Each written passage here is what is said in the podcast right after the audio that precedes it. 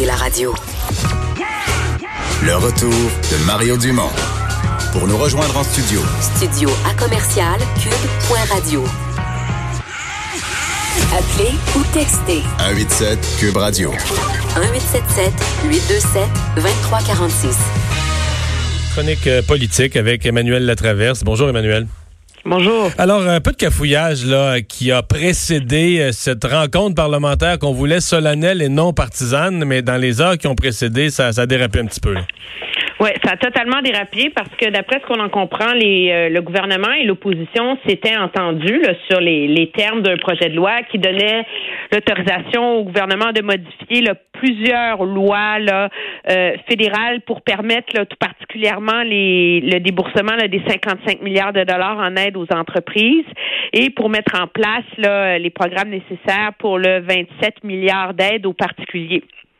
Le problème, c'est qu'on dit que le diable est dans les détails. La version préliminaire, l'ébauche du, du projet de loi qu'a reçu l'opposition hier, donnait finalement euh, deux pouvoirs particuliers au gouvernement, au ministre des Finances, le pouvoir de dépenser tout argent nécessaire à toute fin face à l'urgence de santé publique et, le droit de hausser aussi taxes et impôts euh, par voie de règlement, donc sans revenir devant le Parlement jusqu'à la fin de 2021.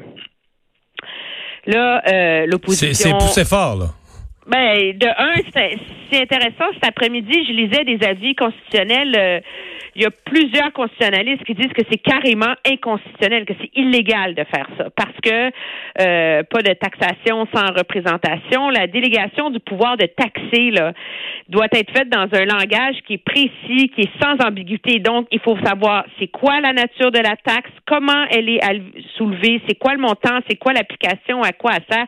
On peut pas dire nous taxerons éventuellement à un montant non déterminé pour des fins qu'on va pas vous dire c'est quoi. Donc ça déjà là, c'était assez clair que euh, même si c'était adopté, ça passerait pas le test. Et là, ben à cause de ça, une, fois que la la soupe est empoisonnée, là, ben là, après ça, les négociations deviennent de plus en plus euh, compliquées, on s'entend, là. Euh, et, euh, et donc là, on est dans un bras de fer, là, pour savoir euh, jusqu'où jusqu'où on va aller. Moi, je comprends que le Bloc québécois était prêt à donner une autorisation jusqu'au 30 septembre, avec seulement le droit de baisser les impôts, pas de les hausser. Euh, là, les conservateurs disent ben minute, là, on s'était entendu sur les premières mesures d'aide, là pourquoi on passe pas ça, là? Puis après ça, on peut négocier quelque chose de plus large ou de différent ou etc. Là.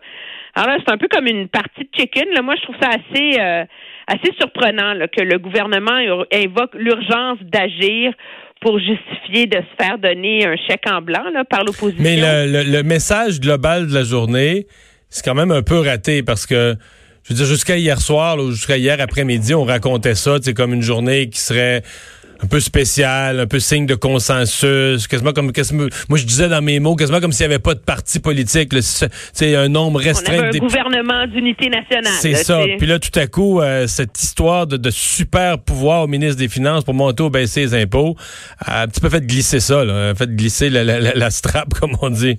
Ben, ça a totalement, ça a tout fait dérailler, un peu comme M. Harper avait fait dérailler euh, un projet similaire en 2008 là, sur d'autres bases. Là, c'est comme euh, M. euh, Trudeau est minoritaire, donc euh, il a doublement besoin de l'appui des partis d'opposition pour gouverner. Et moi, je m'excuse, mais je n'achète pas l'argument qu'on est en temps de crise, donc euh, c'est justifié d'avoir un chèque en blanc. Là. Je veux dire, à ce rythme-là, on est mieux de suspendre toutes les libertés civiles puis d'avoir une dictature. Là. Si la fin justifie toujours les moyens, euh, on va jeter la démocratie par la fenêtre. Oui, puis le pouvoir, dire. c'est-à-dire que s'il y avait, si c'était un peu plus précis, on disait, un, un- par exemple, là, on disait le pouvoir de baisser la taxe de vente. Parce que si le ministre Morneau disait, moi, si l'économie va trop mal, je veux avoir le pouvoir. Là, mais là, de hausser ou de baisser toutes les taxes ou impôts, c'est tu pour les monter, c'est pour les baisser, on sait pas exactement c'est quoi le but. quoi. Ça devient Non, une espèce, c'est- un chèque en blanc là, vraiment, Oui, oui, vraiment c'est gros. Exactement, euh, un chèque en blanc. Puis, euh, puis c'est surtout que l'argument du gouvernement ne tient pas la route. C'est une crise qui, qui roule très vite et parfois c'est long au Parlement. Il faut avoir les moyens d'agir. Excuse-moi, là, le Parlement, là, ça prend 48 minutes, OK? Euh, 48 heures plutôt. Et ils ont une entente pour faire des votes avec 30 députés, là. Alors, sérieusement, là. On pourrait revenir plus tard au besoin. On ouais. là. Bon, euh, il y a. Euh, si, si, donc... si Churchill a pu gouverner avec le Parlement pendant la Deuxième Guerre mondiale, là. Ouais. Est-ce que, est-ce que tu penses quand même qu'à minuit ce soir, à la fin de la journée, ils vont pouvoir avoir quelque chose d'adopté et le transmettre au Sénat demain pour respecter quand même, parce qu'à la fin de tout ça, on veut que des chèques sortent pour des gens qui, eux, sont mal pris, ont perdu leur emploi? Ben, tout le monde, M. Rodriguez semble croire que oui, là. Je pense qu'il faut que les esprits se calment, là. Et la proposition des conservateurs me semble la bonne, de dire, passons ce sur quoi on s'entend, là, quelles sont les mesures d'aide immédiate. Puis pour le reste, prenons le temps d'y réfléchir à, adéquatement. Là. Je veux dire, c'est Mhm. pas le temps d'avoir des crises d'ego. Là, euh, tu sais, faut pas oublier là qu'il y a des gens qui ont pas d'emploi, qui savent pas comment ils vont payer leur leur loyer, etc. Puis c'est déjà une opération assez complexe à mettre en œuvre au gouvernement. Je vois vraiment pas Ouais. pourquoi un gouvernement minoritaire là déciderait de de se conduire comme Jules César. Là. Bon, euh, Emmanuel, ce matin, M. Trudeau fait son point de presse. Euh, évidemment, on lui parle là, de ce qui est un des gros sujets. Dès que le Parlement va avoir voté, ça va être la prochaine question. là. Comment on sort les chèques? Dans quel délai on sort les chèques pour aider tous ces gens?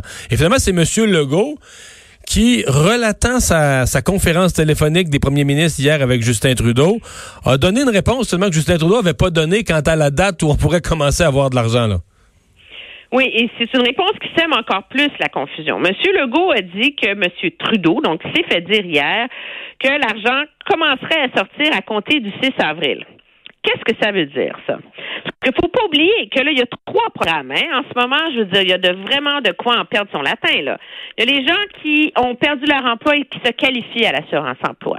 Ça, c'est une batch. Eux, c'est l'assurance emploi qui qui gère ont- leur dossier. Oui, ça, c'est le million là, dont on parle depuis hier. Là.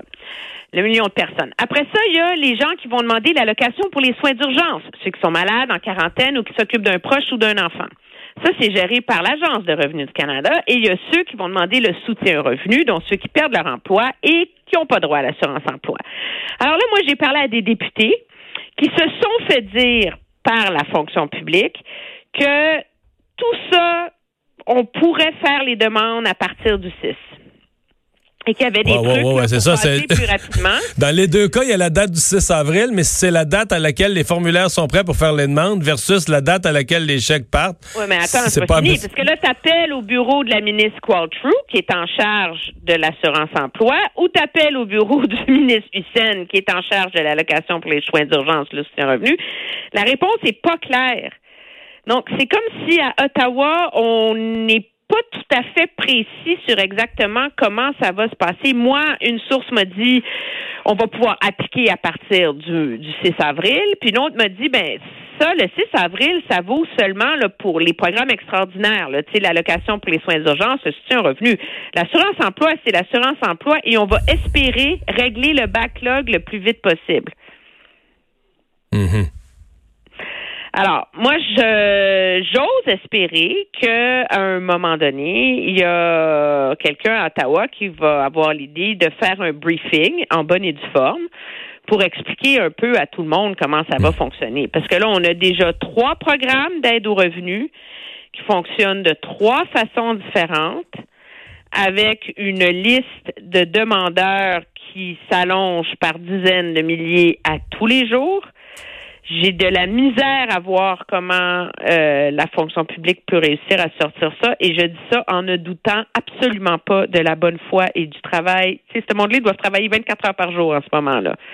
Mais ça ne veut pas dire que c'est faisable de sortir tout ça d'ici le 6 avril. Là. Eh bien, mais juste la date du 6 avril, c'est ça. Est-ce que, est-ce que M. Legault a bien compris? Est-ce que M. Trudeau s'est bien exprimé? Est-ce que le 6 avril est une date où l'argent sort ou c'est une date où les formulaires permettent, les formulaires sortent et permettent aux gens de faire en bonne et due forme des demandes? On s'entend que c'est pas du tout, du tout, du tout la même chose, là. Moi, ce que j'en comprends, c'est la date à laquelle les formulaires sortent et on peut faire une demande. Ça surprenant que tu aies l'argent dans la Moi, main. j'en ai compris. Puis, comme je te dis, j'ai eu, en parlant à quatre personnes différentes aujourd'hui qui avaient été tous bien informés, j'ai eu quatre versions différentes. Je comprends. Euh, et finalement, euh, les masques et les équipements hospitaliers, une gestion quand même difficile. Et M. Trudeau, M. Legault continue de dire on n'en manque pas. Oui, mais je pense que là, on est confronté à la difficulté là, de mettre en œuvre des mesures à grande échelle dans une machine aussi grosse que le système de santé. Là. Moi, je remets pas en doute la bonne foi de Mme McCann, la ministre de la Santé, quand elle dit on a les inventaires, tout est là, tout le monde a les mêmes directives, etc. Mais là, tu as euh, 30 SUS, 50 hôpitaux, 22 directeurs de services, etc., etc., qui interprètent ces directives-là de manière différente. Là, euh, je pense qu'il y a un ménage à faire, euh, à faire, euh, à faire là-dedans. Là, mais en même temps, je pense qu'il faut pas se surprendre que ça soit un peu cain, en démarrant justement parce que ça bouge tellement vite et c'est tellement monumental comme opération. Là. Mais disons qu'il y a une priorité à protéger notre personnel de la santé. Oui, absolument. Ouais. Merci beaucoup, Emmanuel. À bientôt. Très bien, au revoir. Au revoir.